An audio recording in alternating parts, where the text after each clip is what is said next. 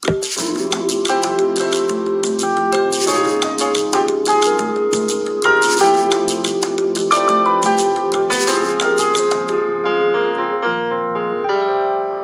バチャンネル。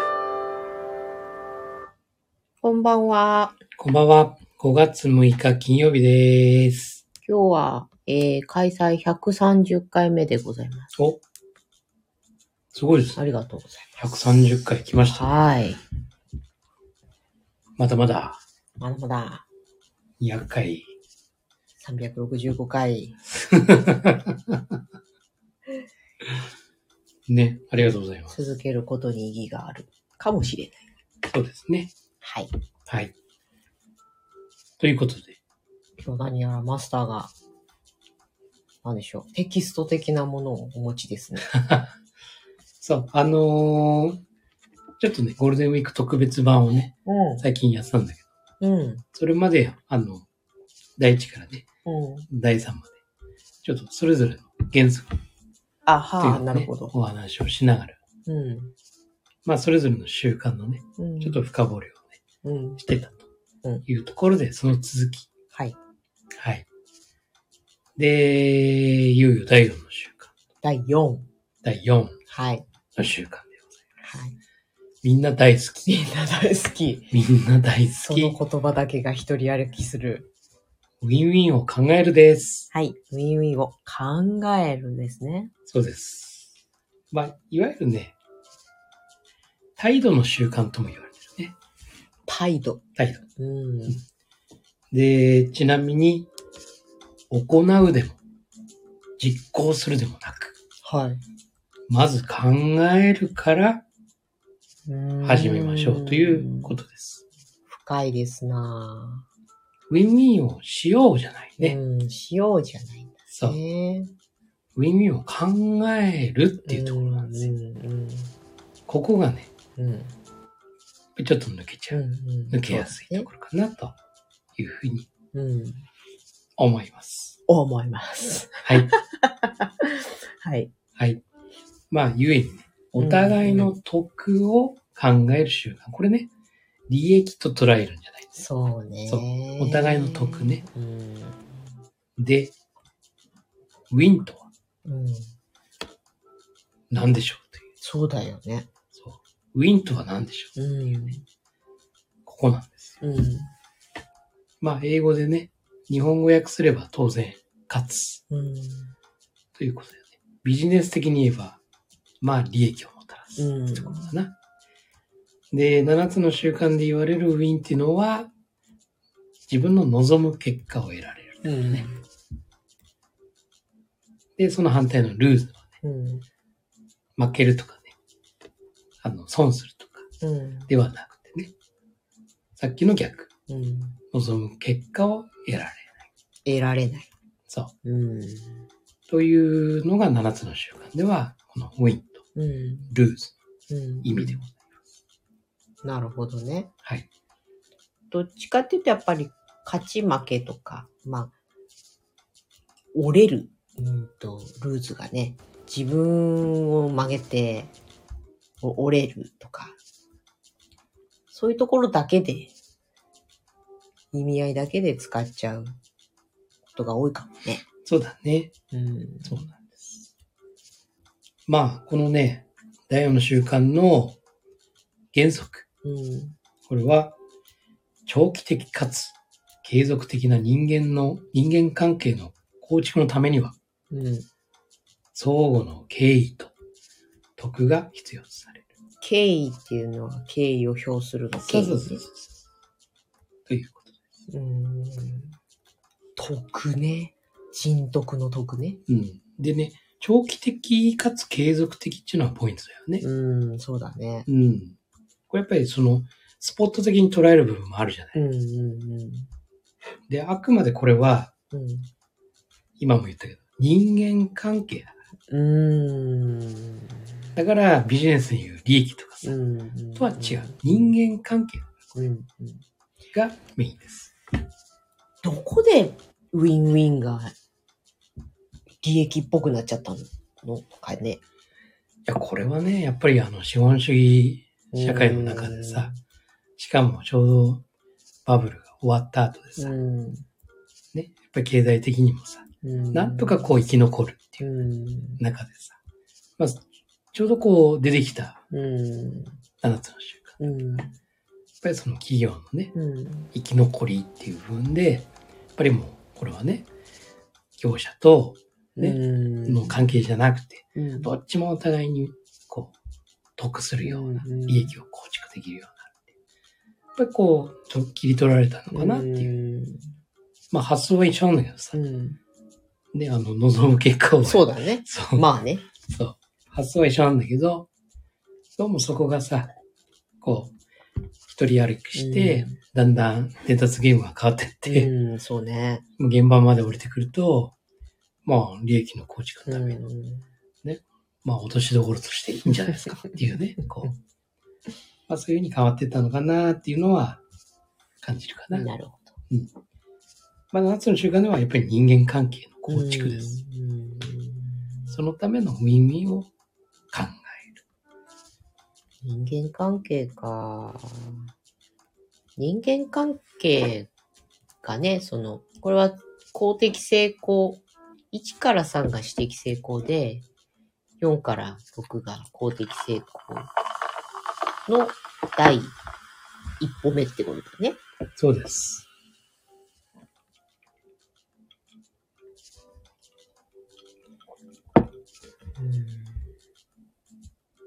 そこで相手との関わり方の上で、まず何を考えなきゃいけないのかっていうところだな。そうなんです。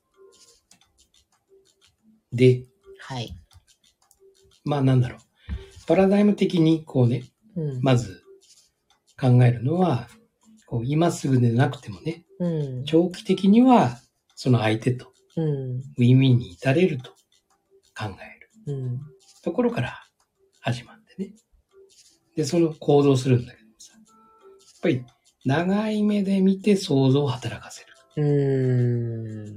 それと、勇気と思いやりのバランスを保つ。うん。それと、何がウィンかは人によって違う。いや、それね。それですわね。そういやー、そこですよね。そうなの。自分は、これは絶対ウィンだと。うん。だから、おすすめするとかあるんだけども、人によってはそれは、僕にとってはちょっと違ううかなとかね、ん。おすすめしてくれるのは嬉しいけども、いや、僕はちょっうとんそれ好みでもないし、とかね、うん。というやっぱり相手によって、ウィンは一緒じゃないよそう。だね。ということをね、これも考えて、うん。行動するとまあ結果ね、まあ豊かな人間関係の構築ができたりとか、あとは利己的な立場からの脱却。うん。どうしても自分ね、弱りのね、うん。まあそういうウィンっていうう。ん。でもそれを、このウィンウィンを考えることによって、考えて行動することによって、その利己的からうん。脱却できる。うん。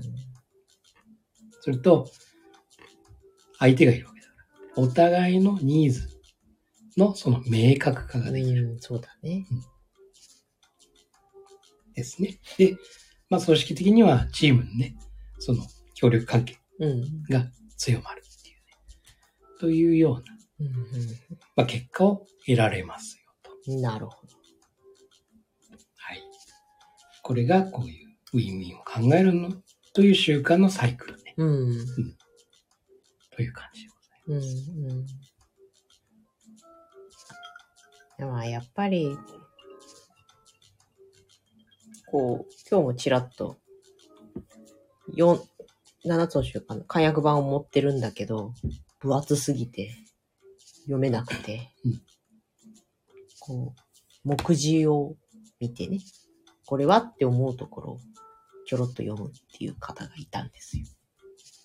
まあ、読まないよりかはいいかもしれないけど、それをやって多分ウィンウィンとかをさ、いきなり読むと、え？ってなっちゃいそうだなと思って。まあ、どの章を読んでも兵なんだけどさ。まださ、相手を理解しとかはさ、そうだね。あの、なんていうの、当たり前のこととして分かりそうだし、ね、最優先事項を優先させるとかもさ、ある意味、分かりやすい。わかりやすいね。うん。まあ、シナジーのところは多分、そうやって調べて読んだりはしないような気が。そうすると、一番最初に引っかかってくるのがウィンウィンのとこだろうなと思うんだよね。そうなんで何の123の知識もなく、そこ読んじゃったら、ポカーンだよね、きっとね。そうでそこだけ読むと、なんかスピリチュアルっぽいっていうかさ、なんかちょっと、ね、それこそ7つの習慣って怪しい宗教みたいな、風な感覚になっちゃうかもしれないな、と思ったわ。そうなんだよね。だから、まあ、昨日の話じゃないけどさ、うん。まあ、ワクワク系うん。もそうだし、7つの習慣もそうだけども、うん。最初何から始まるのって、うん。ところだよね。何から始まりますかって。心から始まるよねって。だから、心の動きだよね。例えば、商売のさ、その物を買うっていうのうん。はさ、心の動きだよね。だから全部心を動く過程とかさ、動かす動機づけとかさ、全部心だよね。うん。心を英語で言うとハートとかう、ん。もしくは精神って言えばスピリチュアル。そうなんだよ。そう。決して怪しいことでは全くなく、うん。人間が行動する中でうん。全て関わるうん。心、精神の部分だからさ。だから、そこをね、イメージでさ、そうなんだよね。なんか宗教的とかさ、目に見えないものとかさ、うん。というふうに捉えられちゃうんだけども、実際皆さんって心あ って生きてるよねっていうね。それ目に見えないよねっていそうそうそうそう。で、それを相手のね、心だってうん。目に見えないものだから、うん。だからこそ、こういう考え方、うん。こういう習慣、これを身につけることによって見えないものもね、見えてくるよううん。になるし、そして見えないね、その妄想が見えるようにね、うん。自分で作れるよとか、そういうことをうん。言ってる習慣だよね、これって。うん。なんです。なるほど。スピリチュアルっていう言葉が日本の中で変な方向に行っちゃったのが悲しいよね。まあ確かにね、あの怪しいのもあっただろうからね。うん、なんか魔法なんだかさ、うん。うんなんだかよくわかんないようなやつね。イリュージョン的なね。イリュージョンね。手品ならまだいいけどね。そうそうそうそう。うん。まあその辺がね、見えない世界に対して、なんだろうね。それを信じてる人もいれば、信じない人もいるしっていう。そうそう。というね、はい。ことなので。なので、はい。これもやっぱり全部心なんですよ。うん。この耳を考えるっていう。うん。えー相手を理解し、うん。そして自分を理解する。これもやっぱり心なんですよ、全部ね。で、シナジーっていうのもさ、これも心だよね。うん。相手の違いを認めながら、うん。新しい案が生まれる。やっぱり心の中だよね、すべてね。物質的なものはないもんね。ない。という。いやいやいや。深いですね。はい。で、第4の習慣。うん。ウィンウィンを考える。はい。さあ、このウィンウィンを考えるんですけども、うん。6個のパラダイムがあります。はい。まあ大体ね、わかると思うけど。はい。一つは、ウィンウィンだよね。うん。自分と相手がウィンとウィンで。うん。これはね、協力のパラダイムと言います。協力。協力するね。うんうん協力のパラダイうん。うんムと言われています。二つ目、ウィンルーズ。うん。競争のパラダイム。だから、簡単に言えばスポーツだね。うん。スポーツなのは、こう、ウィンルーズのうん。パラダイム。まあこれがね、人間関係でウィンルーズになると、うんまたちょっと違う意味になるけど。うんうん。で、三つ目。ルーズウィン。はい。まあ、自分がルーズ、うん。相手がウィン。これは、服従のパラダイム。あー、服従。まあ、自分が折れて、うんうん。で、相手を立てるっていう。うん。相手の言うことを、そのまま自分は身を任せる。はいはい。服従のパラダイうん。ム。四つ目。ルーズルーズ。うん。復讐のパラダイム。復讐？うわ、つら。これ復讐なんだわ、本当に。ええー、そうなんだ。自分が勝てないなら相手も勝たせない。まあ、そうか。死なばもろとも的な。そう。そうなの。うーん。まあ、例えばね、社会のルールを守らない人がいた場合に、うん。行動を正すために、ごく限られた範囲でね、うん。実質的なルーズルーズを求める場合があるっていうね。うん。確かにね。だからもう、自分はもう、うん。こいつのせいで、うん。俺ダメになったと。うん。もう、何やってもダメなんだって。うん。だったらお、お前も、ね、うん。もういなくなって、うん俺もいなくなるわ、みたいなね。これルーズルーズ。復讐のパラダイム。はい。で、まだある。まだありますね。最後の最後が。で、五つ目。ウィン。はい。単純にウィン。うん。ウィン。相手はどこ行った？ウィン、相手いません。あの自己中のパラダイムです。ウィン。すごい。ただね、これはね、例えば、命がかかってるとき、うーん。命の危険があるとき、っていうのに発生しやすい。パラダイムウィン。ぱり、自分、うん。そういうときはやっぱり自分を守るっていうふうになる。うんでしょうね。まあ、そういうときはウィンっていうね。なるほど。うん人のことなんて考えちゃいないと。そうそうそう。まあ、そういう時はあるかもしれないけど、うんそれ、それ以外でもね、うん。まあ、うんあるかもしれないよね。うん人によってはね。そうだねうん。完全に全然人のことを考えてない人っていうのもいるしね。そうそうそうそう。びっくりするぐらい人のこと考えてないよねっていう人。そうなんです。で、最後。ウィンウィン or no deal。うんだ、んだ。これはね、取引のパラダイムというふうに言われてうんます。まあだから、結構その、ビジネスでね、とか契約とかでうんうん使われるよそううな、ね。うん、そういうパラダイうん。ムですかね。まあ、非常にやっぱり、あのーこれは、このパラダイム6つのね、中でも、この、最も高い次元の考え方。というふうに言われてる。うん。だから、ね、いつぞやか忘れたけども、1000人がね、うん。ウィンウィンじゃなきゃノーディールな、もうあるよね、選択として、うん。ことを言うっていうのは、高い次元のパラダイムをお持ちなんだなっていうふうに、言いましたどっかで言ってるんだわ。あ、そそうそうそう。ノーディールもあるよねって。多分、カンバチャンネルの前半戦の方でね。ああ、うんそうか。そう。言ってたか。だから高い次元の考え方できてるというね。うん。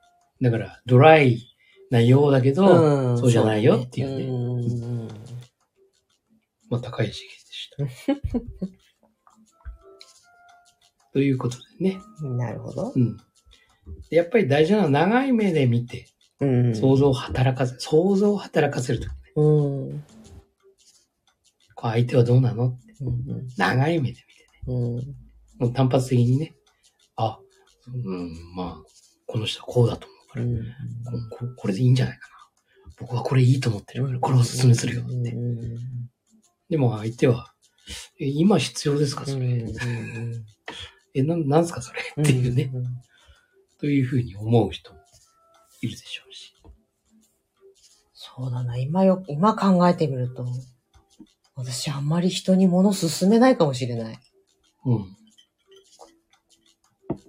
多分求められたものに関して、うんうん。もしくは何かね、困ってることに関してね、そうね。そこにこ適用するものがあれば、う、うん。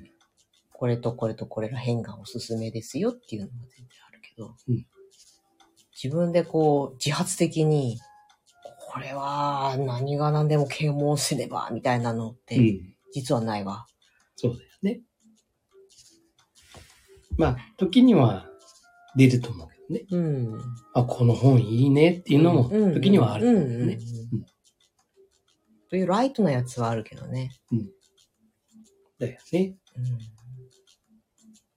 はい。まあ、そのね、長い目で見るっていう。うんこれ非常に大事。うんやっぱりもう短期的で見てしまうっていうかね。うんうん。そういうところが、やっぱり、まあ人はちょっとせっかちな部分もあるからね。うんそうだうねん。長い目で、うん長期的にね。で、想像を働かせるうね。んこれすごく大事。7つの習慣は、まあまあ全部そうだけど、想像力が肝ですよそうですね。うん。はい。それと、勇気と思いやりのバランスが大事。ね。はい。よくマスターがおっしゃいますね。これ大事なの。勇気と思いやりだってね。そうなの。どうしてもね、大体ルーズウィンにななるじゃないですか。ん。ね、こう、まあ相手を立てるというか。そうだね。やりがちだよ、日本人特にね。そうそうそう。まあその相手はウィンルーズで来てんだけどね。うんうんうん。まあだからそういう人間関係がね、うんまあ多いのかなと思うんだけども、やっぱりこのウィンウィンになるにはっていうね、考えるという部分にあたっては、やっうんぱりその勇気っていうね、まあ自分の考えと思いを伝える意志と能力っていうね、自分のウィンを求める気持ちっていう、うんこの勇気を持ちながら、うん思いやり、うん相手を尊重しながら、うん相手の考えと思いを求め、聞く、聞く、傾聴のうん聴ね。聞く意志と能力。うんこれは思いやり。だから相手のウィンを喜ぶ気持ち。ああ、はい。相手のウィンを喜ぶ気持ちなんです。私さ、小学校低学年の頃に通っていためっちゃくちゃ恐ろしいピアノの先生が、私その先生のせいでピアノ嫌いになって、もうあの、行く前にあまりの恐怖で吐くっていうようぐらいうん。になっちゃった先生がいたんだけど、その先生の口癖が、相手の勝利を自分のことのように喜べっていう。やつだったおう。で、ある日、運動会の次の日だったかな。長に行った時に、運動会どうでしたか？と。で、負けて悔しかったです。チあチーム戦じゃない？あれって。うん。い青組とかさ。負けて悔しかったですって言ったっけめちゃくちゃ怒られて、ほう。あの、人様が勝ったことを素直に喜べない腐った根性の持ち主だみたいなっおー、きついね、言い方。きついね。ていう。すごいね。めちゃくちゃ怒られたんだよね。もう昭和だいやいいねしかもさ、マンツーマンレッスンじゃないからね。めちゃくちゃ狭い部屋にいるんだよ、他の。ね。子たちがそのも、面前でこう、ぐわーって怒られるっていうね。100害あって一理なしだった。本当あの数年間を返せって感じ。そこで私は思ったんですよ。こんな風に、相手の価値を自分のことのように喜べない奴はクズだみたいなことをおっしゃいますのに、なぜコンクールとか発表会とかで競わせるのだろうか。そうだよね。矛盾に。矛盾だね。で、もうこいつは信用ならんって、もともと嫌いだったけど。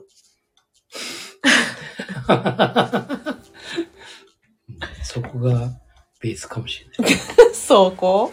始まりかもしれない。大人って。ね。なんか、習い事に行っても家に帰っても大人ってっていう。そうそう、大人ってっていつも思ってた。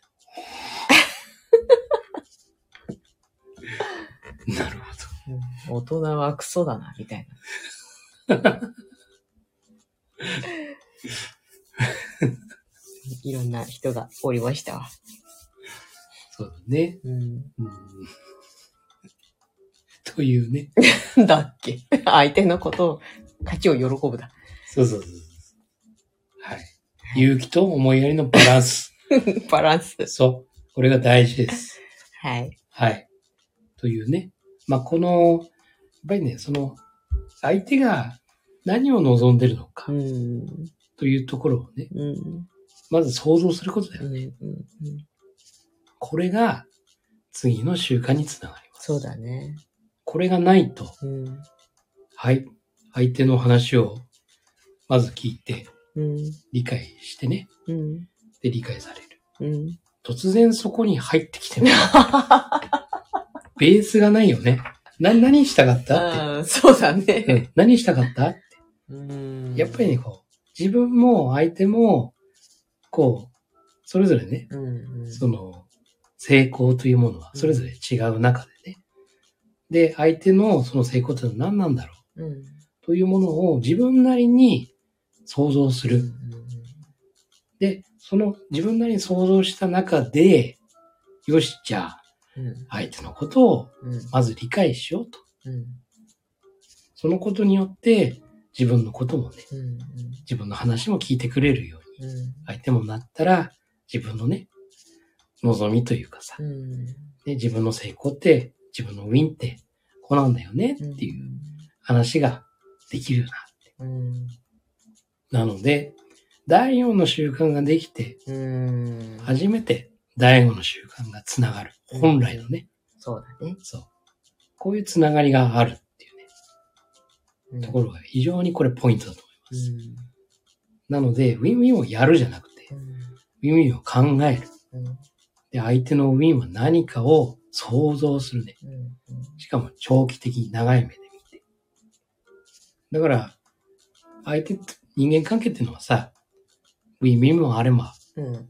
ルーズウィンもあれば、ウィンルーズもあればぐるぐるぐるぐる巡ってんだよね。ルーズルーズにはまっちゃうとそこからちょっと脱却するのは難しいかもしれないけど、やっぱりポジション的にはぐるぐる回るんだよね。だからこのぐるぐる回りながら、今自分はどこにいるんだ？うん。相手、自分の今、相手になってる人はどのポジションにいるの？かうん。というものをこう想像しながら、うん。ああ、今日は、ここはルーズウィンだな。うん。その後にこうウィンウィンにつながればいいな。うん。とかねうん。そのようにこう想像しながらね。で、相手のウィンは何だろうな、何だろうな、うん。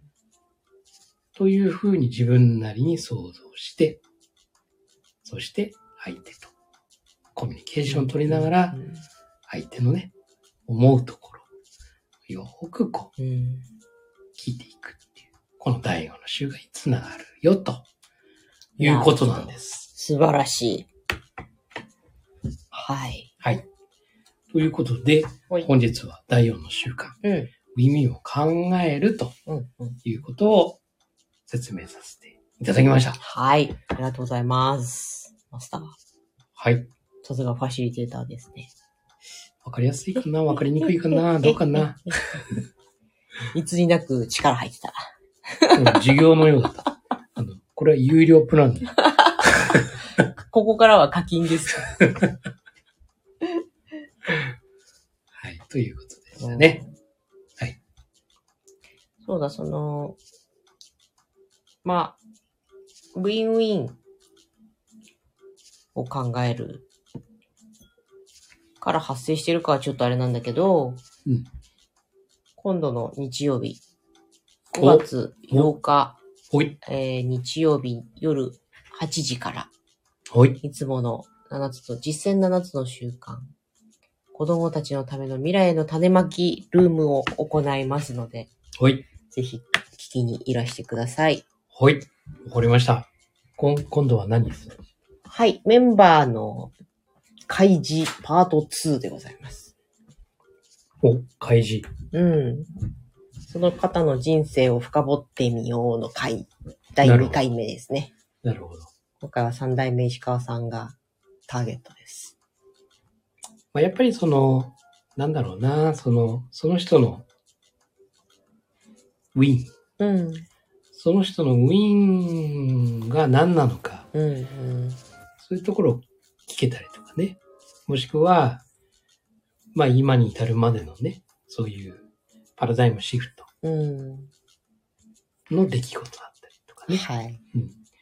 その辺がこう聞けると、うん。すごく、あの、まあ、自分と照らし合わせる部分もできたりするしね。やっそうだね。ぱり人によってそのウィンは違うから、うん。一体その、ね、このメンバーのね、うん。ウィンって何なのうん。っていうね、うんと。ころもこう聞くと、そうすると、今度はね、それぞれ自分のウィンもね、こうなんだよっていう話につながっていくのかなっていうふうに思うんで、かしこまりました。聞きたいです。私、司会を命じられておるので、頑張ります。いや、すごく面白いと思う、そういう。うんうん。そうだよね。そうそう。あの、例えばこれって知らない人が聞いたとしてもね、うん。あの、その人柄、あの、うん。三代目っていう方が知らなくても、あ、パラダイムシフトってこういうことで起きるんだとか、うん。あ、ウィンってそうなんだ、うん。こういうのもあるんだとかね、うん言うと、すごく楽しめるし、ね。そっか、ウィンってそういう意味なんだっていうのもね、うんすごくわかりやすくなるし、うん、いいと思います。わかりました。日曜夜8時からクラブハウスでお待ちしておりまはーい、お願いいたします。す。はい。そんな感じで今日は？はい、終わりますか？締めます。はーい。はい、あなたが見ている現実は、自分で選んだ現実です。今夜もありがとうございました。はいありがとうございました。おやすみなさい。